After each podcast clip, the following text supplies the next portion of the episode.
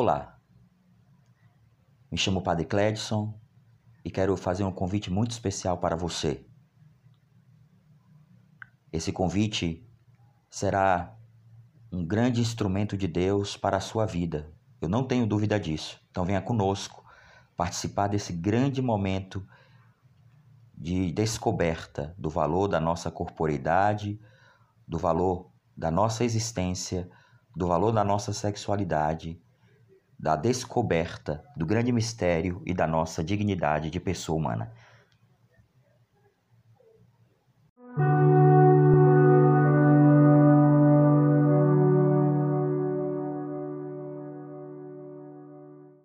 Na base do chamamento de Cristo para a continência está não só o instinto sexual, como categoria de uma necessidade, diria, naturalística, mas também a compreensão da liberdade do dom, que está organicamente em conexão com a profunda e amadurecida consciência do significado esponsal do corpo na estrutura total da subjetividade pessoal do homem e da mulher. Só em relação a tal significado da masculinidade e da feminilidade da pessoa humana, a chamada de Deus para a continência voluntária por amor ao reino dos céus encontra plena garantia e motivação.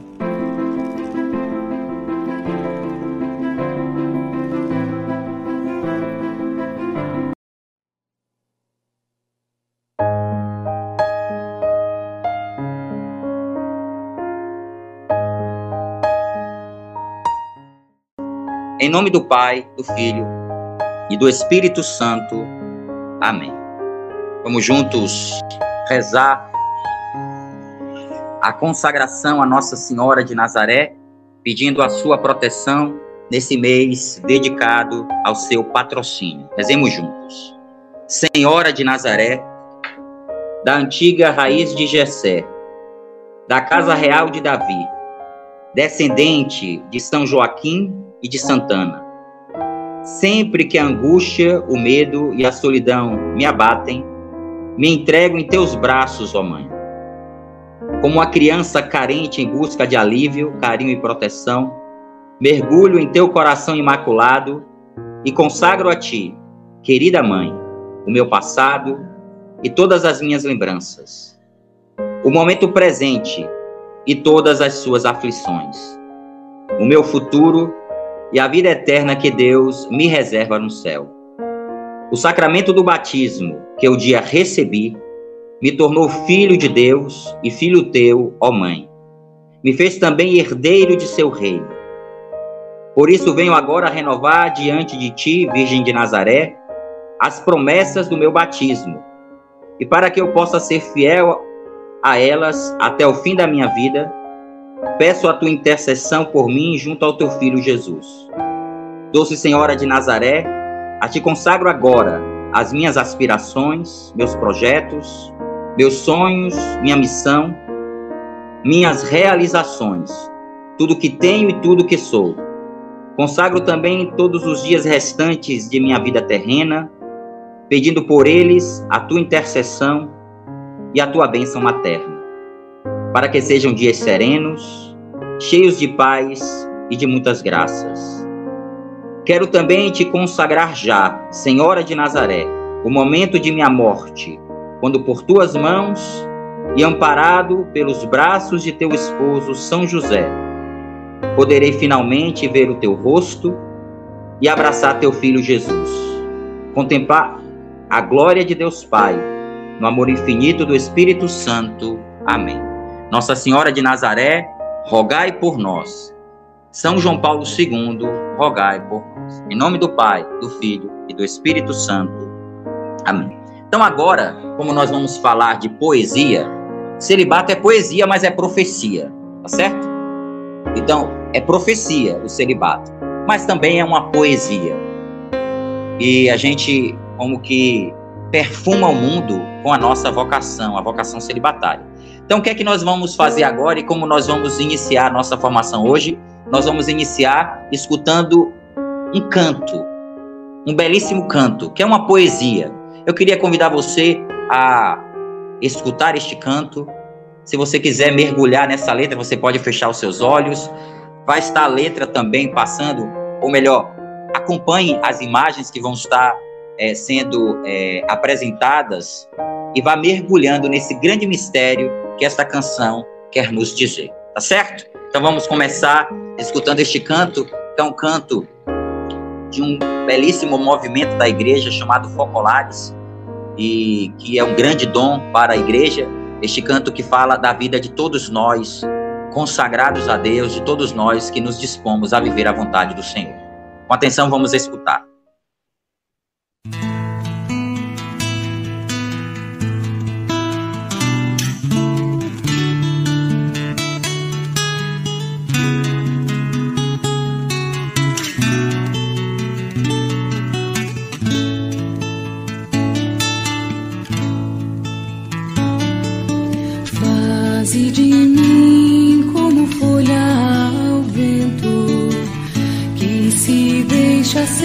Transportar, mesmo se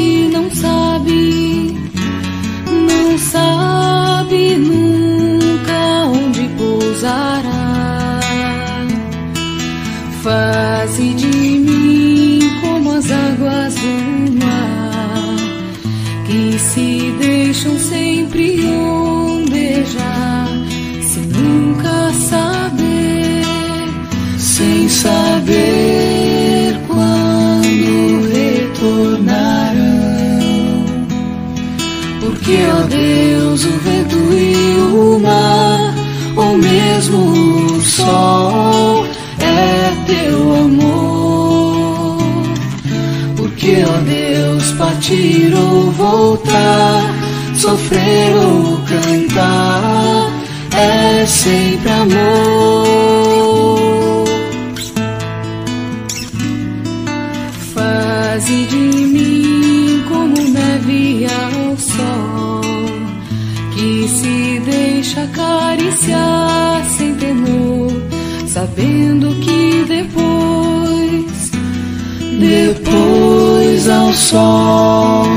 Dissolverá. Porque, ó Deus, a tua vontade é sempre amor é sempre tu. Porque, ó Deus, a tua vontade é sempre amor, é sempre tu.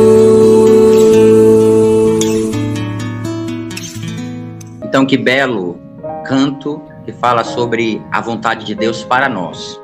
Então, nós vamos começar agora o nosso módulo Vamos começar agora a aprofundar esse tema. Presto muito, peço muito a você a atenção para que você possa aprofundar cada palavra que nós vamos escutar através desse módulo do significado esponsal do corpo. Esse primeiro slide nós vamos falar sobre é, um dia histórico para nós na comunidade.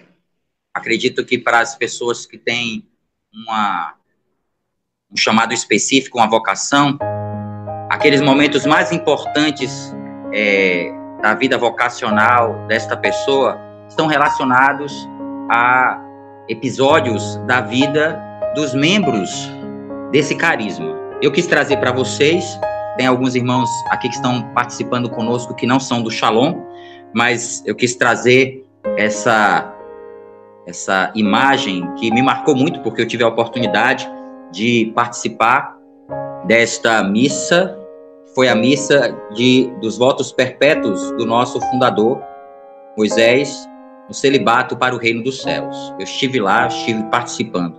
Eu queria trazer para vocês as palavras do nosso fundador sobre a sua consagração, que já fala muito para todos nós, independente de vocação.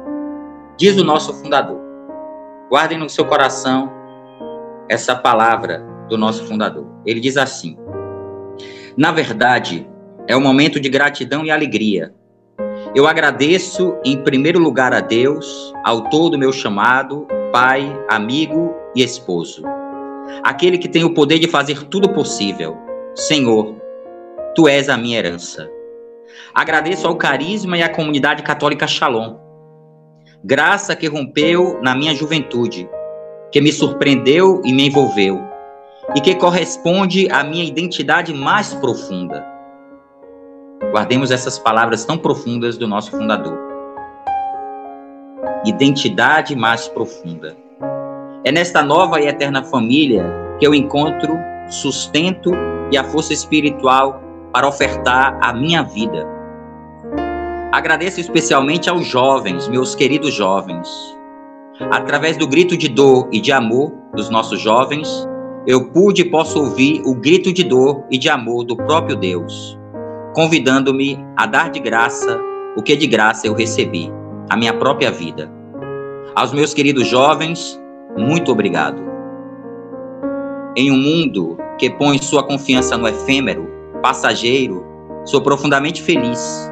Sou profundamente feliz pela oportunidade de escolher o que é eterno, o que não passa jamais. Hoje Deus deu-me a oportunidade de consumar o que há muito tempo Ele e eu, em meio às alegrias e dores, escolhemos para a minha vida. Para sempre, Shalom para sempre celibatário pelo reino dos céus. Shalom celibatário fui gerado pelo pensamento eterno de Deus. Desta forma, e apoiado em sua graça, quero viver e quero morrer Shalom e celibatário. Para sempre irei viver na eternidade de Deus. Obrigado.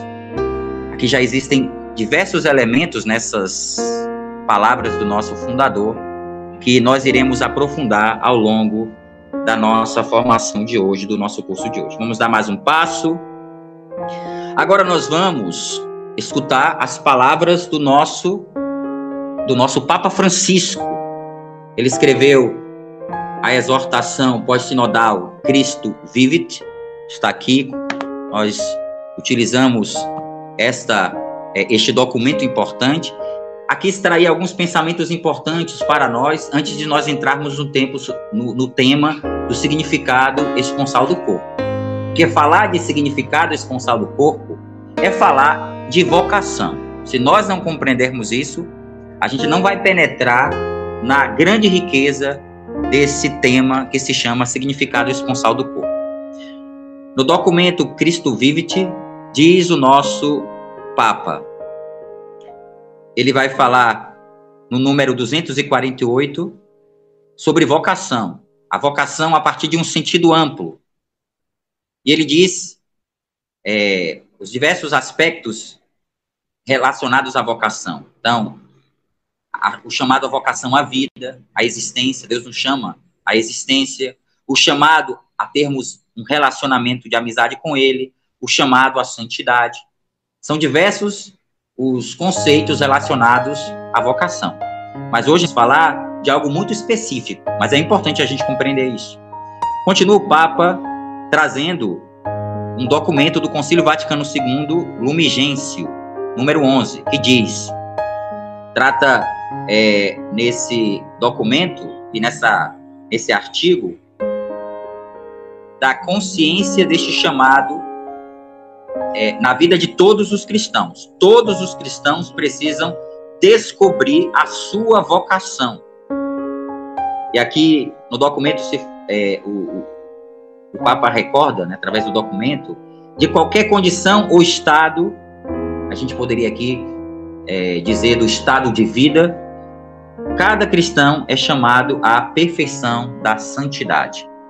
É muito interessante, aqui não vou entrar nesse aspecto, mas o Concílio Vaticano II nos ajudou a refletir, e foi a partir do Concílio Vaticano II que surgiram o que nós chamamos de primavera da igreja, que são as comunidades novas, a RCC, os diversos movimentos que surgiram, que já estavam surgindo ali antes do, do concílio, mas que começaram a florescer com mais intensidade a partir do Concílio Vaticano II. E a gente pode aqui se recordar tanto do Shalom como de tantas outras comunidades novas, ou seja, um protagonismo do leigo que, que surge a partir do concílio. É, um outro ponto que o Papa destaca é que nós somos chamados pelo Senhor para participar da sua obra criadora. Pense que a sua vida é uma vocação que ajuda no, no processo criativo de Deus. É Deus o criador de todas as coisas, mas Deus nos faz participar da sua obra criadora. Então, isso acontece não somente na vida do, dos casais, os casais participam da obra criadora de Deus, mas também nós, consagrados, celibatários, somos chamados pela paternidade espiritual, pela maternidade espiritual, somos chamados também a participar da obra criadora de Deus, prestando a nossa contribuição para o bem comum a partir da capacidade que recebemos. Portanto, todos nós podemos dar o nosso contributo, todos nós podemos contribuir com todas as capacidades que Deus nos deu. Nenhum de nós pode se furtar dizendo eu não tenho capacidade, eu não tenho conhecimento, eu não tenho condições de contribuir. E o problema é que nós podemos pegar o talento que Deus nos deu e enterrar este talento. Deus te deu um talento, frutifique, faça com que esse talento possa produzir os dons é, necessários. Vamos dar um passo além. Agora nós vamos falar ainda do, do Cristo Vivit, no parágrafo 254. Diz assim: Essa vocação missionária tem a ver com nosso serviço aos outros. Com efeito, a nossa vida na terra atinge a plenitude quando se transforma em oferta. Que palavra bonita do Papa. A nossa vida na terra atinge a plenitude quando se transforma em oferta. A tua vida precisa se transformar em oferta. Você é chamado a ser hóstia viva. Continua o Papa. Lembro que a missão no coração do povo não é uma arte da minha vida, ou um ornamento que possa pôr de lado. Não é um apêndice entre tantos outros momentos em minha vida. É algo que não posso arrancar do meu ser, senão me quero destruir. Preste atenção. E aqui o Papa recorda a Evangelium Gaudium, 273, que diz: Eu sou uma missão nesta terra e para isso estou neste mundo. Preste atenção às palavras do Papa. Você não tem uma missão, você é uma missão. Que palavra bela do Santo Padre. Você existe para realizar, através da sua vida, uma missão. Vamos para, acredito que seja o último parágrafo da Cristo Vivit, 257, que diz: Para realizar a própria vocação é necessário se desenvolver fazer germinar e crescer tudo o que a pessoa é. Os desígnios de Deus, cada homem é chamado a desenvolver-se, porque a vida do homem é vocação. Tua vocação orienta a oferecer o melhor de ti para a glória de Deus e para o bem dos outros. Então, a nossa vocação é um dom que Deus nos deu para a glória de Deus. E nós precisamos a cada dia é, fazer com que este dom que Deus nos deu possa ser vivido da melhor forma possível. Não podemos oferecer qualquer coisa através da nossa vocação. O nosso sacerdócio, o nosso celibato, não pode ser vivido de qualquer modo. Vamos dar mais um passo, saindo deste documento que convido você a conhecer, a aprofundar. Vamos dar um passo seguinte. Vamos agora para a palavra de Deus. Eu convido você a pegar o texto das Sagradas Escrituras.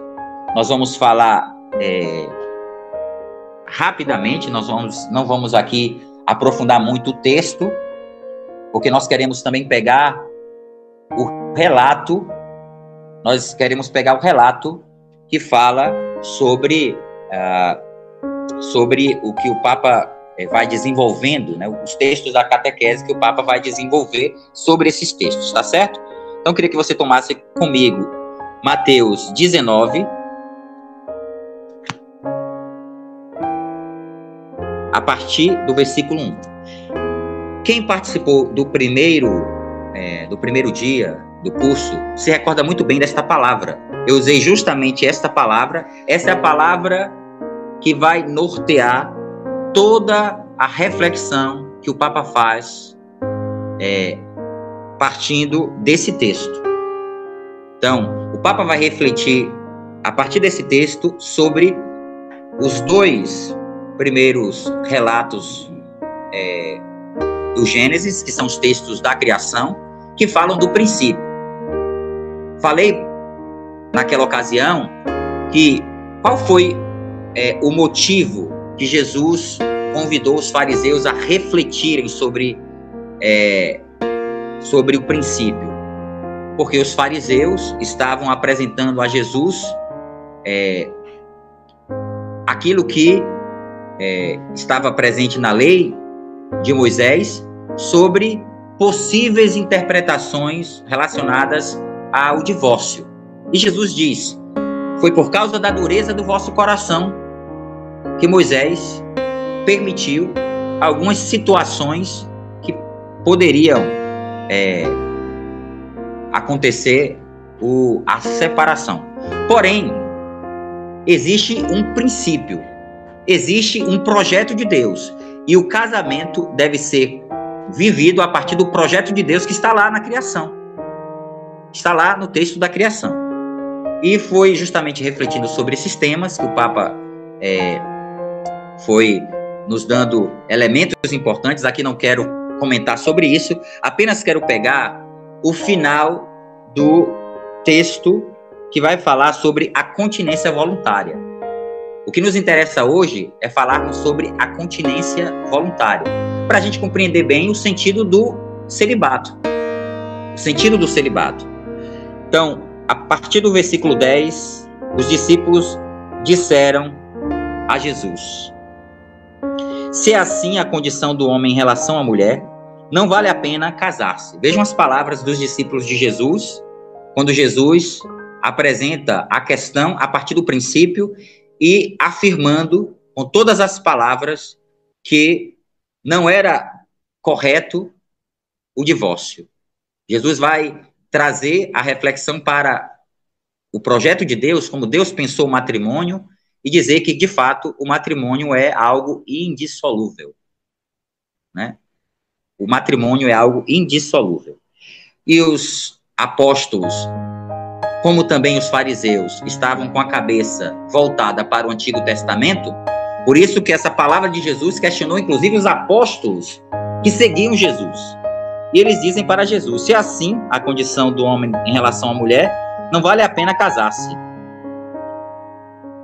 Jesus vai acrescentar: nem todos são capazes de compreender essa palavra, mas só aqueles a quem é concedido. Preste atenção nisso, tá certo?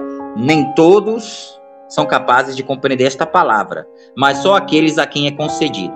Guarde esse versículo, porque nós vamos falar sobre isso é, quando o Papa, a gente destacou justamente a explicação desse versículo que o Papa faz e é importante para a reflexão de hoje. Nem todos são capazes de compreender essa palavra, mas só aqueles a quem é concedido. Com efeito, há eunucos que nasceram eunucos do ventre materno. Só aqui uma breve explicação do que significa esse termo eunuco. Eunuco são pessoas. Aqui Jesus vai falar de três categorias de eunucos. Três categorias de eunucos aqueles que nasceram assim, com uma deficiência, que não podem viver a relação é, conjugal, que não tem a potência necessária para realizar o ato conjugal. Existem pessoas que nasceram assim. Existem aqueles que foram castrados. É o caso dos eunucos que serviam no Oriente aos reis, eram castrados porque eles estavam ali para cuidar das esposas. Então, para que não acontecesse nenhum, né, nenhum tipo de, é, de traição, é como se fosse uma proteção ali. Esses homens eram castrados. Mas Jesus vai falar de uma terceira categoria de eunucos. Prestemos atenção. Voltemos aqui ao texto, versículo 12. Com efeito, há eunucos que nasceram assim, do ventre materno, e há eunucos que foram feitos eunucos pelos homens e há eunucos que se fizeram eunucos, preste atenção, há eunucos que se fizeram eunucos por causa do reino dos céus. Quem tiver capacidade para compreender, compreenda. Então agora nós vamos dar um passo para aprofundarmos essas palavras é, de Jesus. Vamos para o slide seguinte.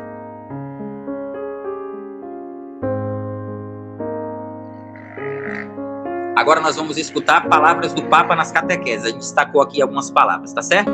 A questão da continência pelo reino dos céus não é contraposta ao matrimônio, nem se baseia num juízo negativo quanto à sua importância. Então, uma coisa importante, fundamental, compreendermos que a continência pelo reino dos céus não está em contraposição ao matrimônio.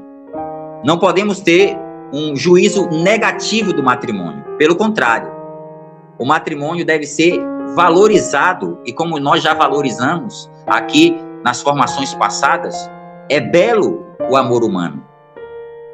Então o texto aqui não quer, de modo algum, o texto quer como que tirar a potência e a beleza do matrimônio. É belo e nós sabemos os diversos motivos da beleza do matrimônio. Então, o celibato é, não pode se basear nessa. A gente não pode basear o celibato num juízo negativo quanto à sua importância, quanto à importância do matrimônio. Cristo, aliás, falando da indissolubilidade do matrimônio, tinha se referido ao princípio, isto é, ao, mar, ao mistério da criação, indicando a, a primeira e fundamental fonte do seu valor. Então, nós já conversamos sobre isso, vamos dar mais um passo, tá certo? Para responder à pergunta, esperar o slide estar acessível a vocês. Para responder à pergunta dos discípulos, ou antes, para esclarecer o problema por eles referido, Cristo recorre a um outro princípio, ou seja, na, no relato da criação, nós vimos o princípio que justificava o matrimônio. Agora nós vamos ver no relato da ressurreição um outro princípio que justifica o celibato pelo reino dos céus. Não pelo fato de não ser conveniente casar-se, presta atenção. Ou seja, pela razão de um suposto valor negativo do matrimônio. É observada a continência na vida daqueles que fazem na vida opção pelo reino dos céus mas em vista do particular valor que é ligado com tal escolha e que é necessário descobrir pessoalmente e adotar como própria vocação. E por isso Cristo diz: quem tiver, preste atenção nas palavras de Jesus, quem tiver capacidade para compreender, compreenda. Jesus está falando aqui do celibato. Quem tiver capacidade para compreender, compreenda. Ao invés, imediatamente ainda diz: vejam as palavras de Jesus que o Papa recorda. Nem todos são capazes de compreender esta palavra, mas só aqueles a quem é concedido. Então, os celibatários, aqueles que trazem dentro de si este chamado, só estes são capazes de experimentar e são capazes de compreender esse mistério. Por isso que tem pessoas que estão fora da igreja, pessoas que não reconhecem o celibato, nem sabem direito sobre o celibato, o celibato e o valor do celibato. Tem pessoas que começam a é, como que condenar a igreja porque a igreja fala do celibato. Meu irmão, essa pessoa ou quem está no mundo e não pensa como é, como Cristo nunca poderá compreender o mistério do celibato o mistério da oferta que um celibatário faz do seu corpo por amor ao reino dos céus. Vamos dar mais um passo? Acompanhe essa reflexão conosco, tá certo? Vocês percebem que eu vou destacando algumas palavras aqui, ou em alguns casos, muitas palavras, para que você vá fixando o conteúdo, fixando as palavras que trazem riquezas profundas. E claro, você vai ter que depois pegar o ciclo, o quarto ciclo é, da teologia do corpo e estudar, aprofundar.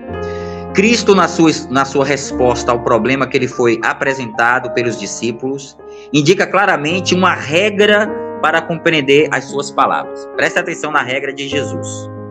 Na doutrina da igreja vigora a convicção, porque a igreja ela é depositária da fé, então ela ela guarda aquilo que está nas Sagradas Escrituras, a doutrina da igreja vigora a convicção de que essas palavras não exprimem um mandamento que obriga a todos. Aqui é importante. Nem todos são chamados, é uma parcela ínfima, que são chamados ao celibato. Se a gente for refletir dos tantos de homens que são chamados ao matrimônio, que é uma vocação, as pessoas que são chamadas ao celibato é um grupo muito mais reduzido.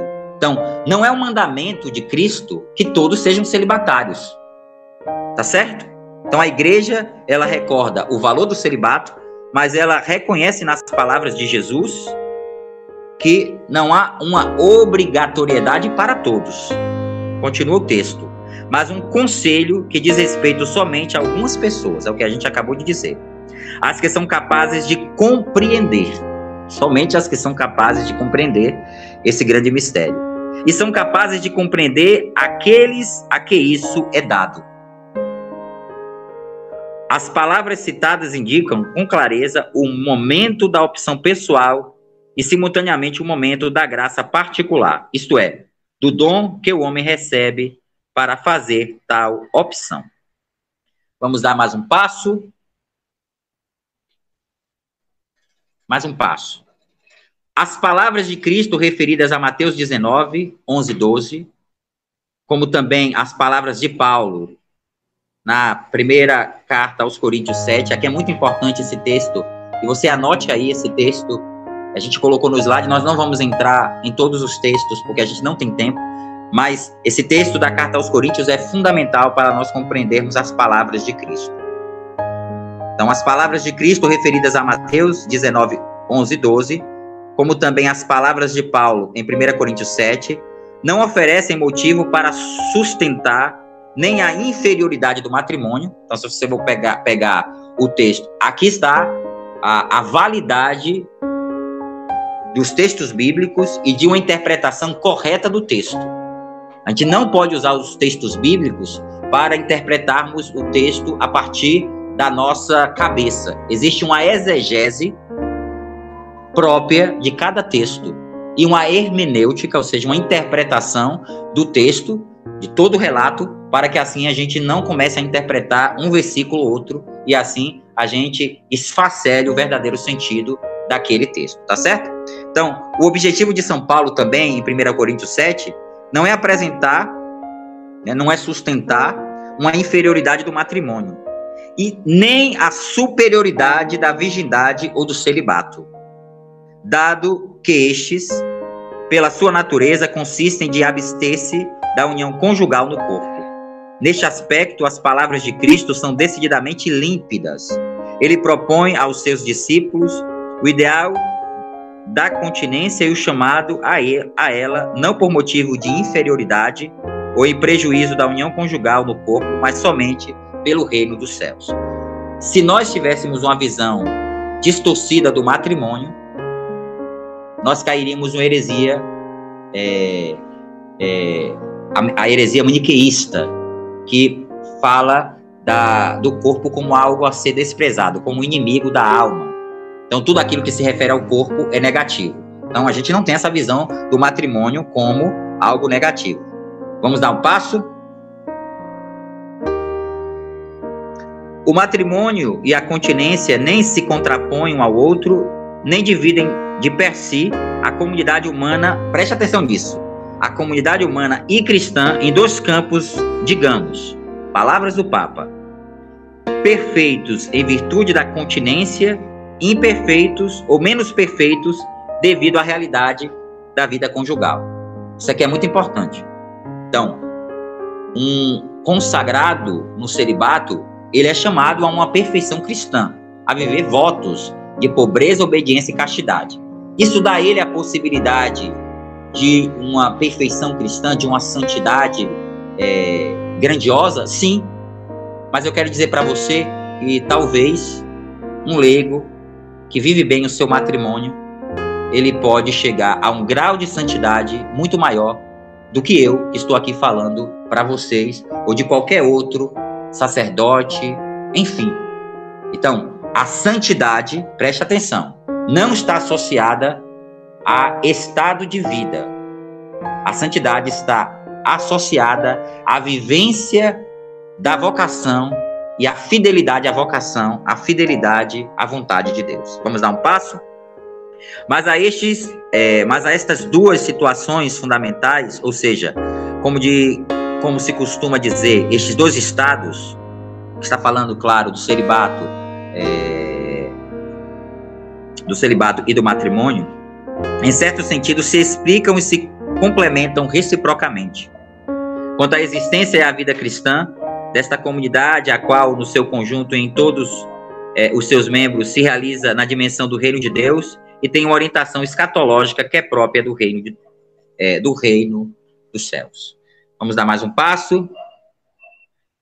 Não existe, ao invés, fundamento algum para uma suposta contraposição, segundo a qual os célebres os, nubi, os nubes, ou seja, os célebres, claro, o celibatário, ou, ou os nubes, os casados, né? Os nubentes, os nubes. Somente é, pelo motivo da continência constituiriam a classe dos perfeitos e, ao contrário, as pessoas casadas constituiriam a classe dos não perfeitos ou dos menos perfeitos. A perfeição da vida cristã, ao contrário, é aferida pela medida da caridade. Então, é, a santidade e a perfeição da vida cristã consiste na, na ferida, é, e a ferida, melhor dizendo, é, pela medida da caridade. Ou seja, ela, ela é medida, a ferida é, no caso, medida pela caridade. Daqui se conclui que uma pessoa que não viva um estado de perfeição, isto é, uma instituição que fundamente o seu plano de vida sob os votos de pobreza, castidade e obediência, ou seja, que não viva em um instituto religioso, mas no mundo, pode alcançar um grau superior de perfeição, cuja medida é a caridade, em relação à pessoa que vive no estado de perfeição com menor grau de caridade. Vamos dar um passo? Mais um passo, pronto. Nós encerramos é, os primeiros slides. Agora vamos para um outro aspecto importante. Vamos lá. Agora nós vamos para as palavras do Papa São João Paulo II, na época Carol Votiwa, do texto, é, do livro Amor e Responsabilidade, que, como disse para vocês, aqui é o fundamento da teologia do corpo. Tem muitos assuntos que estão presentes nas catequeses que nós vamos encontrar já aqui um desenvolvimento muito importante, tá certo? Então vamos lá. A justiça para com o Criador se realiza quando as criaturas racionais, preste atenção nisso, tá certo? A justiça para com o Criador se realiza quando as criaturas racionais, que somos nós, criaturas racionais, né, nós temos razão, então somos capazes de compreender todas as coisas, reconhecem o direito supremo de Deus sobre a natureza e as pessoas. E aí eles se conformam. Ser justo significa ao outro conceder tudo o que lhe pertence de direito. No nosso caso, ser justo é dar a Deus o que convém. Então, se aquele homem é chamado por Deus ao celibato e não abraçar o celibato, você não está sendo responsável pela vocação que Deus lhe deu. Deus tem o direito de propriedade sobre a sua vida, sobre a vida de todas as pessoas, inclusive sobre a vida daquele que é chamado ao matrimônio. Mas aqui estou falando mais especificamente daquele que tem um chamado à vida celibatária e que muitas vezes quer fugir do chamado de Deus. Isto é, a origem eterna de todos os seres criados e a existência é o que determina tudo o que o ser é e possui. É Deus que determina tudo o que nós somos. Vamos lá?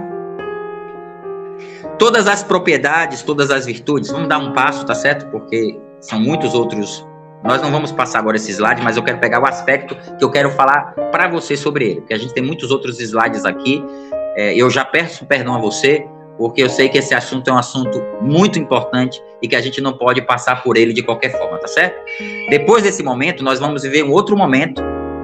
A gente vai finalizar e vai ter um momento de testemunho vocacional sobre o celibato e um momento de oração importantíssimo e que a gente precisa participar.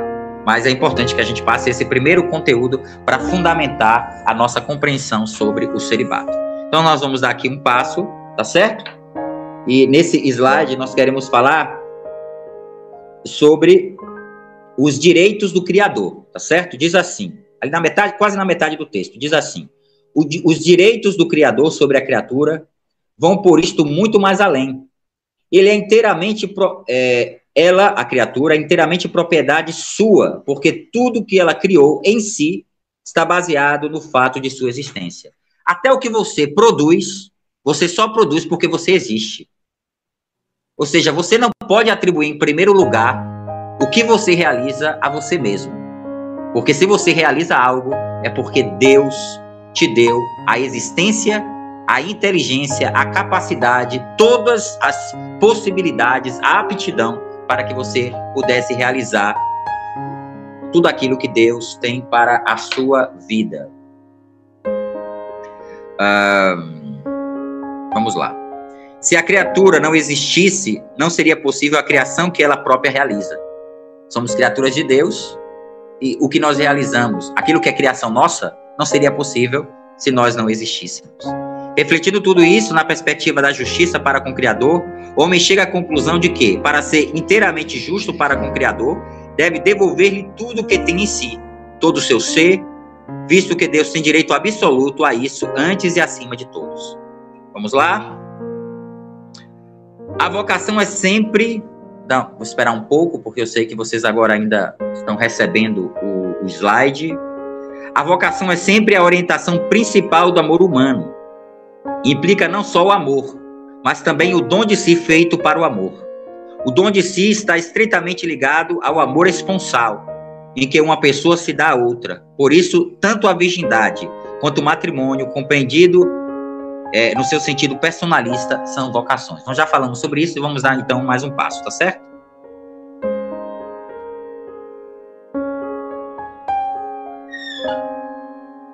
Pronto, agora nós vamos para uma grande riqueza.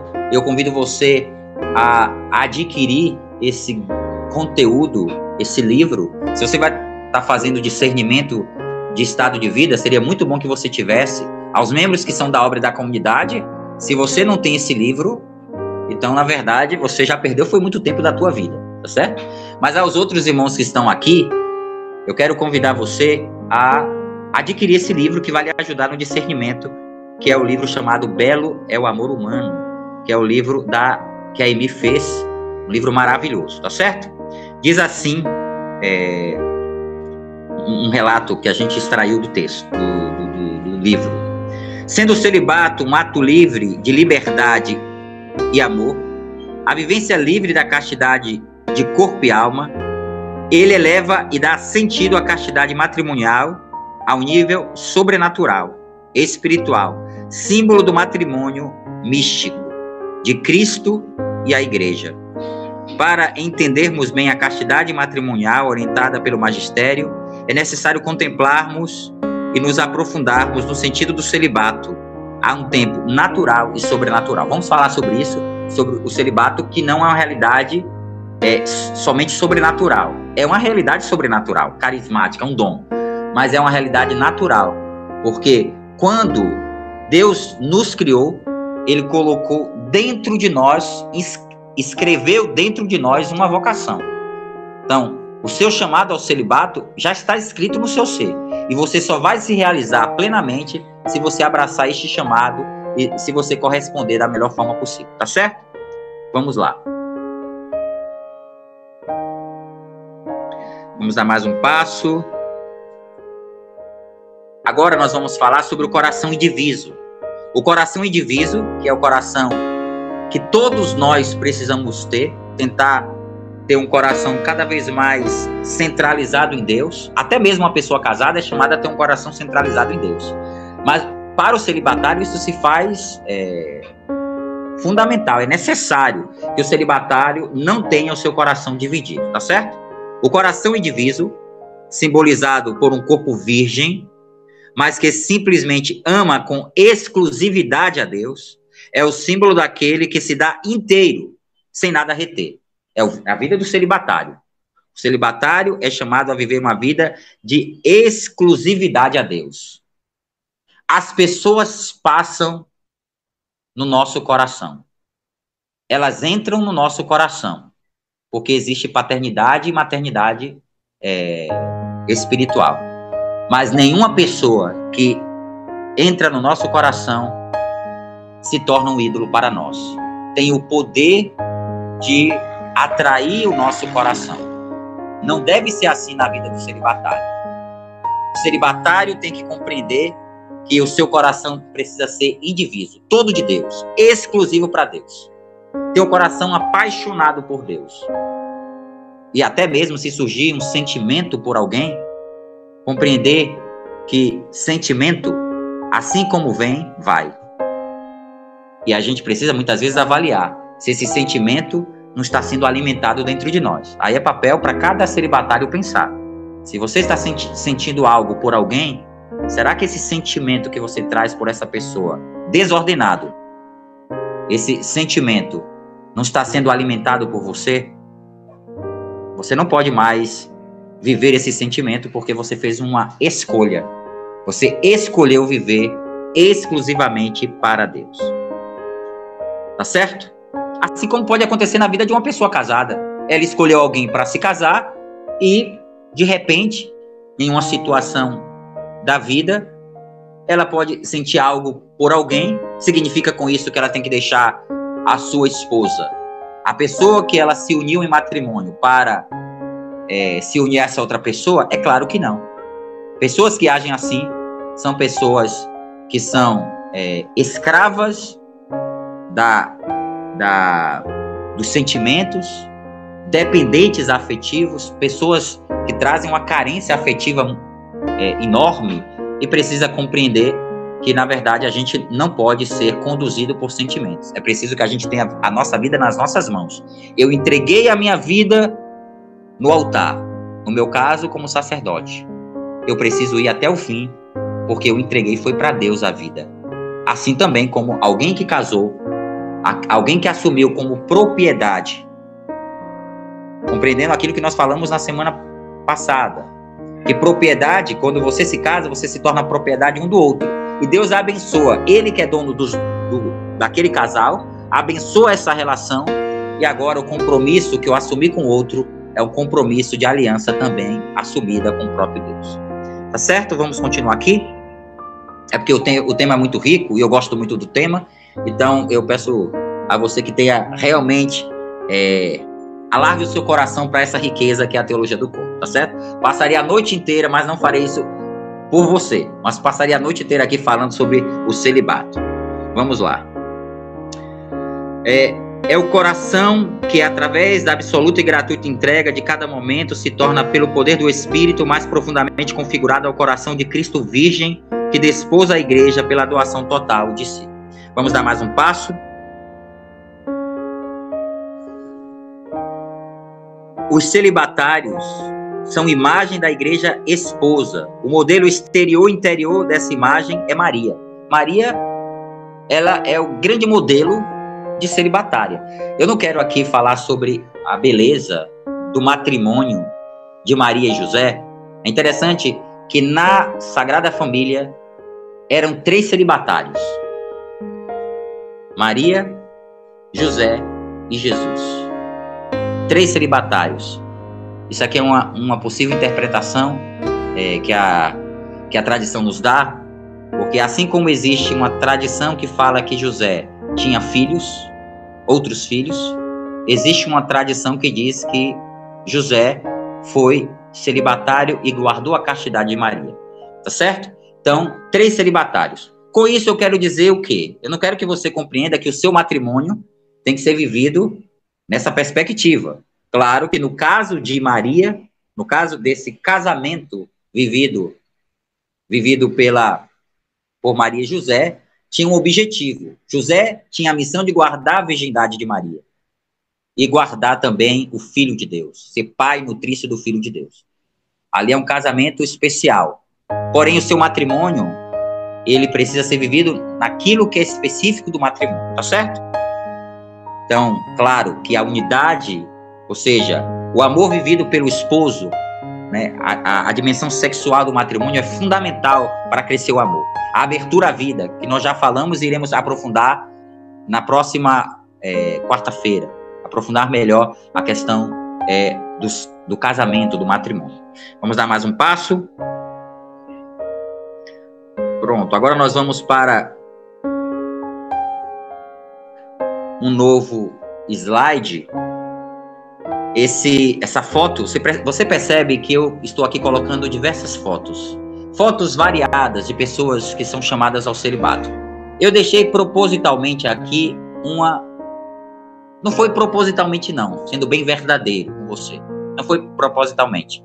Mas quando a gente não conseguiu colocar foto, eu percebi que Deus estava nos dando uma inspiração de deixar ali aquele espaço vago para ser o seu espaço como celibatário. Você vai perceber que um dos slides está um espaço vago. Só tem um, slide, o último está vago mesmo, mas só tem um dos slides que está vago, é, que não tem foto de celibatário, porque pode ser o seu lugar, é o seu lugar, tá certo? Você que também certamente é chamado por Deus abraçar o celibato. Essa foto é de um religioso chamado é, Amedeo Tintini, é um grande é, estudo, é, estudioso sobre o tema da vida consagrada. Então quero trazer para vocês aqui algumas reflexões que ele faz que são maravilhosas e que vai tocar a nossa vida de modo muito concreto, certo? Vamos escutar com muita atenção as palavras do Amedeu. Ele diz assim: A virgindade e o celibato consagrado são naturais porque é uma realidade espiritual e o espírito do homem é algo que é natural. Eu só quero fazer aqui um pequeno aqui um pequeno comentário que essa palavra aqui, esse, esse slide aqui, eu tirei do livro do Amedeu, porém, é, Amedeu tirou desse livro aqui. Eu, depois que encontrei esse livro, que é o livro Virgindade, do Raniero Cantalamessa. Então, se você depois quiser aprofundar é, melhor o que Raniero Cantalamessa fala sobre a virgindade, aqui é um livro pequenininho, mas um livro também muito rico. Importante para a gente aprofundar. E o Raniero diz assim: a virgindade e o celibato consagrado são naturais, porque é uma realidade espiritual e o espírito do homem é algo que é natural. As escrituras chamam de natural não somente o que é gerado na natureza, já também manchada pela concupiscência, mas também o que é vocação. Então, natural é o que é vocação. Se nós trazemos dentro de nós o chamado ao celibato, claro, se Deus escreveu na nossa natureza, portanto, esse chamado é, faz parte da nossa vida, é algo natural. Continua Raniero Cantalamessa. Neste sentido, o estado celibatário seria muito mais natural. Olha as palavras do Raniero Cantalamessa. Neste sentido, o estado celibatário seria muito mais natural do que o estado matrimonial, porque seria o estado que permanece para sempre, no qual vamos viver por toda a eternidade o estado final dos homens. Que coisa maravilhosa. Aqui o Raniero não está querendo criar essa contraposição entre o matrimônio e o celibato. O que o Raniero está querendo aqui nos dizer é que, pelo fato do celibato ser uma realidade que, se, que é natural, porque está escrita no coração do homem, e pessoas que foram chamadas, aqueles que foram eleitos, já vivem aqui na terra esse chamado, essas pessoas estão reproduzindo aquilo que será vivido por toda pessoa no céu. Então, o celibatário é uma profecia na terra do que todas as pessoas, inclusive as casadas, viverão no céu. Vamos dar um passo? Agora, mais uma palavra do Amedeu. A substância da opção virginal, o seu coração ou parte ou parte vital, perdão, a substância da opção virginal. O seu coração ou parte vital é o amor. A escolha virginal consiste essencialmente no amor. Inicia-se e se cumpre no amor e visa ao incremento na capacidade de querer bem. Não consiste primariamente na renúncia a instintos e tentações, tampouco no dizer não, consciente ou inconsciente, a experiência de amar e de ser amada. A virgindade é feita de amor e é possível apenas como escolha ditada pelo amor. Só vale a pena viver o celibato como escolha ditada pelo amor. A virgindade é o modo de viver a própria realidade sexual. Olha que coisa maravilhosa então, a, o celibato é um modo diverso do matrimônio de viver a realidade sexual. Olha que palavra forte do Amedeu. não um álibi para negá-la ou contorná-la.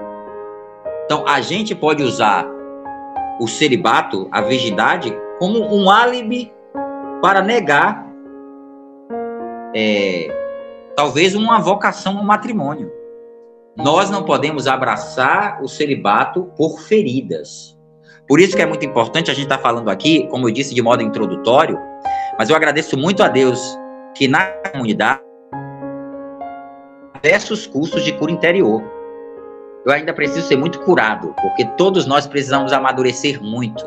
E nenhum de nós chegou à maturidade é, humana e espiritual. Então, eu como padre tenho crescido na maturidade, mas não estou pronto. Pronto é Cristo. Eu estou crescendo na maturidade. É, agora, é muito importante que a gente recorra aos meios que Deus nos dá. Conhecimento vai é, é, resolver todos os meus problemas? Não. Eu preciso rezar. Às vezes eu vou precisar de cura interior. Então, a, às vezes não. Eu acredito que sempre a gente vai precisar de cura interior. Então a gente traz feridas da nossa história, talvez até feridas na compreensão do matrimônio, principalmente as pessoas de hoje, os jovens, que estão esfacelados na compreensão do matrimônio. E a sua família, né, é, é, se refere a ou o pai ou a mãe, ou o pai e a mãe são divorciados, ou é criado pela avó, enfim. Não quero aqui entrar nesse aspecto não, porque daria uma outra, daria uma pregação, mas não estamos dando pregação aqui, estamos dando curso. Então, quero enfatizar, muito importante você fazer o curso algum curso de cura interior, né? Curados. Até peço para os irmãos que estão no chat aí da, do Centro de Formação, coloque aí os cursos, talvez se tem algum. Data a gente não tem por causa do, da pandemia, né? Mudamos os, as nossas datas. Mas pode colocar aí mensagens de cursos de cura interior que nós iremos promover posteriormente, tá certo? E nas nossas missões também, os coordenadores apostólicos ou irmãos de comunidade que moram aí na sua missão, Talvez tenha alguma data estipulada aí para o final do ano de algum curso de cura interior. Vamos continuar. Sexualidade falamos. Tentemos dar-lhe uma descrição. De um lado, a sexualidade é uma das mais fortes e maravilhosas energias da pessoa humana. De outro, ela é cifra do mistério humano, lugar de contraposição e de recomposição dos extremos. Vamos dar mais um passo. Já saiu o slide, pronto. A virgindade não é algo circunscrito que diz respeito a um determinado aspecto bem delimitado da vida da pessoa. Preste atenção nas palavras do Amedeu. É expressão de toda uma personalidade. Vejam as palavras dele. Não é um aspecto que o celibatário vive, faz parte da sua personalidade, faz parte da vida do celibatário. Tudo na vida do celibatário deve convergir para a vivência do celibato. Mas é a expressão de toda uma personalidade que escolheu um preciso estilo de vida e um modo de pensar e desejar, de dar sentido à vida e à morte, de viver a relação e a solidão, de estar com Deus e com o próximo, de crer e de esperar, de sofrer e ter compaixão, de fazer festa e de trabalhar. Vamos lá? O slide já, já chegou aí na tela de vocês. Pronto. O corpo, veja que eu, eu coloquei o relato todo, assim, bem, bem expresso aí para você, assim, bem definido aí com, com, com intensidade para você guardar todas as palavras desse slide, tá certo? O corpo que tem uma palavra, o corpo tem uma palavra escrita em si. Vejam essas palavras. O corpo tem uma palavra escrita em si. Veja qual é a palavra que o corpo tem escrito, escrito em si. O outro é o apelo para o outro. O corpo torna-se ele mesmo diante do outro, colocando-se em relação. A palavra escrita no coração, isto é, o outro, diz o outro. O outro em letra maiúscula, que significa, em primeiro lugar, Deus. Então, nós somos criados para Deus. E o outro também, que são todas as outras pessoas. Daqui a grande estima que o cristão tem pelo corpo e pela sexualidade. O cristão tem estima pela sexualidade. Qualquer pessoa que falar que o cristianismo tem uma aversão à sexualidade, você pode chegar para essa pessoa e dizer: meu filho, você não conhece o cristianismo. Porque o, o cristianismo tem, é, valoriza a dignidade do corpo e da sexualidade. cuja dignidade nunca deve ser falseada ou delapidada. Daqui segue-se que a sexualidade nunca pode ser nem desregrada. Então, essas pessoas que às vezes dizem que a gente não valoriza a sexualidade, é porque para elas valorizar a sexualidade é desregrar as relações. Para ela viver de qualquer jeito a sexualidade significa viver a sexualidade. Não. Nós não podemos desregrar as relações. E nem muito menos viver de modo irracional. A sexualidade impõe para nós direção, regras, limites. Vamos dar mais um passo? Preste atenção também, tá certo? Nessas palavras do Amedeu. Não há pior ignorância do que a de quem não quer ver nem escutar como consagrado que teme ou despreza a sexualidade, não lhe atingindo o mistério, não chegando a, ao ápice ao, da sexualidade, porque a sente como negativa e incômoda, e resolve não vê-la e negar dentro de si. Obstina-se a não admitir os próprios sentimentos e espiritualiza tudo. Também tem aquelas pessoas que espiritualizam demais a coisa. Olha, eu nunca esqueço do que a Emi sempre fala, a Emi Moisés. Quando a gente fala do amor esponsal, quem é do Shalom sabe muito bem, existe um escrito chamado Amor Esponsal, que é belíssimo, e sempre a Emi recorda para nós que o amor esponsal não é uma, uma poesia, é vivido na nossa carne, é algo concreto. O amor esponsal é algo concreto, não é algo romântico, é algo muito concreto, escrito na nossa carne. Não é espiritualizar é, a, a nossa consagração. Quem ignora os seus sentimentos faz um grande mal a si, pois perde os contatos consigo mesmo. Torna-se analfabeto sentimental, alguém que não sabe se ler por dentro e tampouco para compreender o outro. Então imagine nós. É cego orientando cego, né? E torna é o que Jesus fala dos fariseus, né? É um cego que tenta tornar prosélito, ou seja, um seu um seguidor seu, um outro e torna esse seu seguidor pior do que ele. É assim a nossa vivência do celibato. Outro ponto importante. Vamos lá?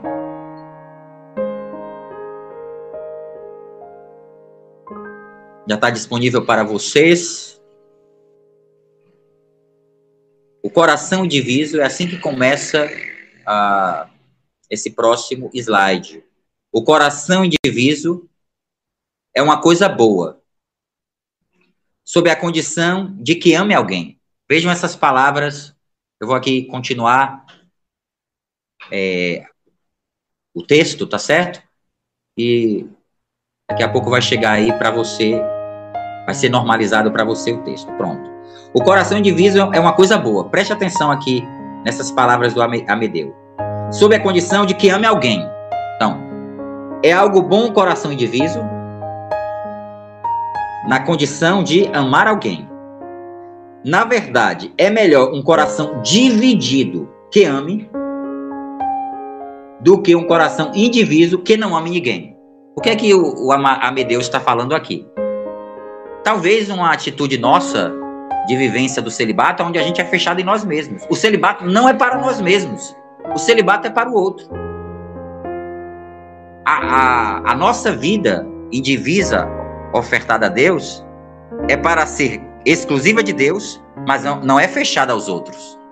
Portanto, o celibatário nunca está sozinho. O coração do celibatário é sempre povoado, mas nunca é, essas pessoas ocupam o trono, né? o altar do coração do celibatário. Tá certo? Então, seria, um, seria um, uma distorção do, do, da vivência do celibato alguém que não ama ninguém, fechado ao amor. Né? O celibato não nos castra do amor. O celibato potencializa em nós o amor, nos faz capazes de amar com muito mais profundidade. Na verdade, é melhor um coração dividido que ame do que um coração indiviso que não ame ninguém. Isto seria, na realidade, egoísmo indiviso. Vejam as palavras do Amedeu. Essas palavras não são minhas, são palavras do, do Amedeu. Egoísmo indiviso. Um ter um coração cheio, mas cheio do objeto mais poluente que existe, o próprio eu. É um ególatra, né? Uma pessoa assim é um ególatra. É alguém que adora a si mesmo. Vamos dar um passo? Mais um passo. Agora nós vamos para outros slides. Pronto. Agora nós vamos é, para os últimos slides para a gente depois dar um passo seguinte que será justamente a nossa o testemunho da Patrícia que é uma irmã nossa de comunidade que está morando no, no Rio de Janeiro esperando é, o seu visto porque foi transferida para morar em uma missão é, de Portugal, na missão de Lisboa, tá certo? Vamos dar um passo. Eu, eu quis trazer aqui, vocês perceberam que eu trouxe aqui várias pessoas, vários autores, para a gente compreender o valor do celibato de modo bem expansivo. Agora eu vou trazer as palavras dos papas da igreja, tá certo? Nós vamos primeiro escutar as palavras do Papa Bento XVI, nosso estimado Papa Bento XVI. Diz o nosso Papa Bento XVI. Ele diz assim: Está disponível para vocês? Papa Bento XVI diz assim: O sentido do celibato, como antecipação do futuro, é precisamente abrir estas portas, tornar o mundo maior, mostrar a realidade do futuro que deve ser vivido por nós no presente. É o que eu falei sobre o celibato, né? O celibato, celibato será vivido no futuro. Todos nós viveremos o celibato. Mas o celibatário traz. É interessante que o, o, o conceito é celibatários pelo reino dos céus. Não é celibatários no reino dos céus, porque viveremos o celibato, seremos celibatários no reino dos céus quando estivermos lá no céu. Agora somos celibatários pelo reino dos céus, tá certo? Então é uma profecia. Então, a nossa vida traz o futuro para o presente. É verdade que para o mundo agnóstico, ou seja, aquele mundo que não crê, que é o mundo materialista, que são essas pessoas que infelizmente têm uma mentalidade tão tão destrutiva sobre a fé, que muitas vezes até nem tem culpa. Talvez a gente não mostre a beleza do nosso celibato para estas pessoas. Ou talvez realmente é o mundo materialista mesmo, né, que infelizmente está muito enraizado no coração delas. É verdade que para o mundo agnóstico, o mundo no, no qual Deus não tem lugar, o celibato é um grande escândalo, porque mostra precisamente que Deus é considerado e vivido como realidade. As pessoas que olham para um celibatário, elas dizem assim: como isso pode acontecer? Porque nós trazemos para a realidade algo que será vivido de modo concreto na realidade que será o céu. Vamos lá? Vejam essas palavras que eu acho maravilhosas. Essas palavras são maravilhosas. Quando eu estava estudando, preparando essa formação, eu fiquei maravilhado com essas palavras do nosso Papa Bento XVI. Olha que o Papa Bento XVI fala sobre o celibato. Ele está falando aqui para os sacerdotes. Ele diz assim: num certo sentido, esta crítica permanente contra o celibato pode surpreender. E por que surpreende? Porque o mundo, cada vez mais, é, esse mundo, ele despreza, é, despreza o matrimônio. No mundo que está cada vez mais na moda não casar, as pessoas exigem o matrimônio dos padres. Vejam, que absurdo. Mas este não casar é, é uma coisa total fundamentalmente diversa do celibato. Ou seja, as pessoas que não querem se casar é, e que existem no mundo, e as pessoas que muitas vezes estão vivendo é, um matrimônio de qualquer forma, sem ali a bênção de Deus, vejam as pessoas que não querem se unir. O que o Papa fala dessa, desse não assumir o matrimônio. Vejam o, o motivo, que é completamente diverso do celibato. Então, mas este não casar é uma coisa total, fundamentalmente diversa do celibato.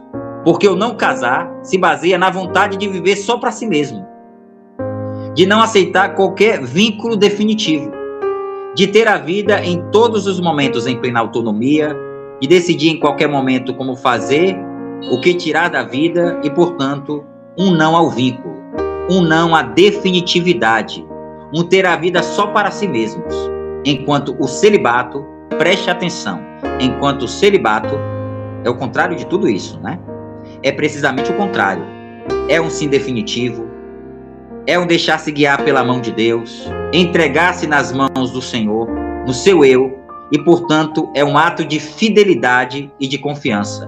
É precisamente o contrário deste não, desta autonomia que não se quer comprometer, que não se quer entrar no vínculo. Vamos dar mais um passo?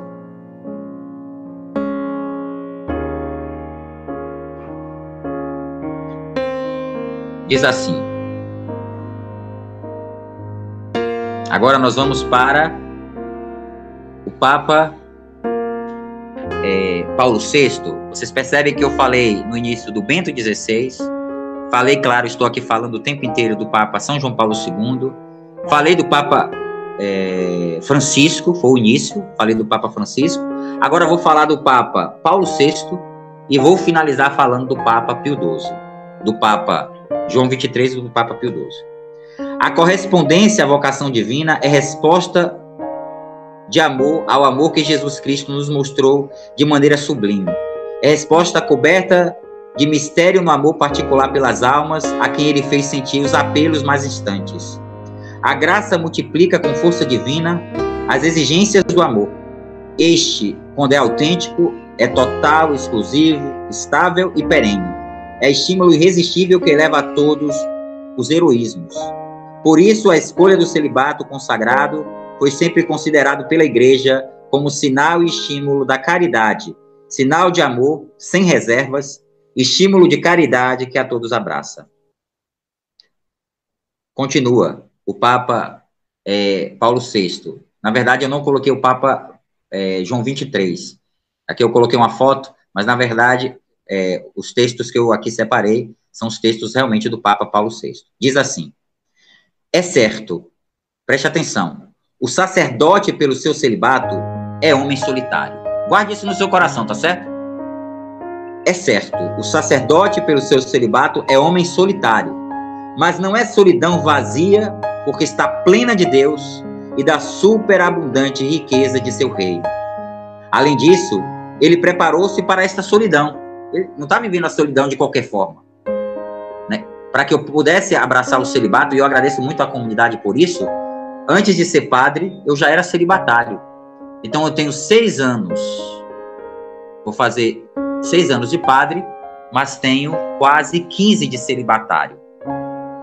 Então, acredito que o celibato foi me formando, foi me preparando para o celibato, para abraçar o matrimônio, o perdão, o sacerdócio. Estou falando tanto de sacerdócio, matrimônio, celibato, que às vezes a gente até confunde, né, os conceitos, né? Então, o, o celibato né, vivido ao longo desses 15 anos me preparou para abraçar o sacerdócio. Vamos lá. Uh, além disso, ele preparou-se para esta solidão, que deve ser plenitude interior e exterior de caridade Escolheu-a conscientemente não por orgulho de ser diferente dos outros, não para subtrair-se às responsabilidades comuns, não para extremar-se dos irmãos ou por desestima do mundo. Segregado do mundo, o sacerdote não está separado do povo de Deus, porque foi constituído em favor dos homens, consagrado totalmente ao serviço da caridade e à obra para que o Senhor o chamou. Mais um passo Agora vamos finalizar com o Papa Pio XII. Diz assim: já foi, o slide já está disponível para vocês? Sim.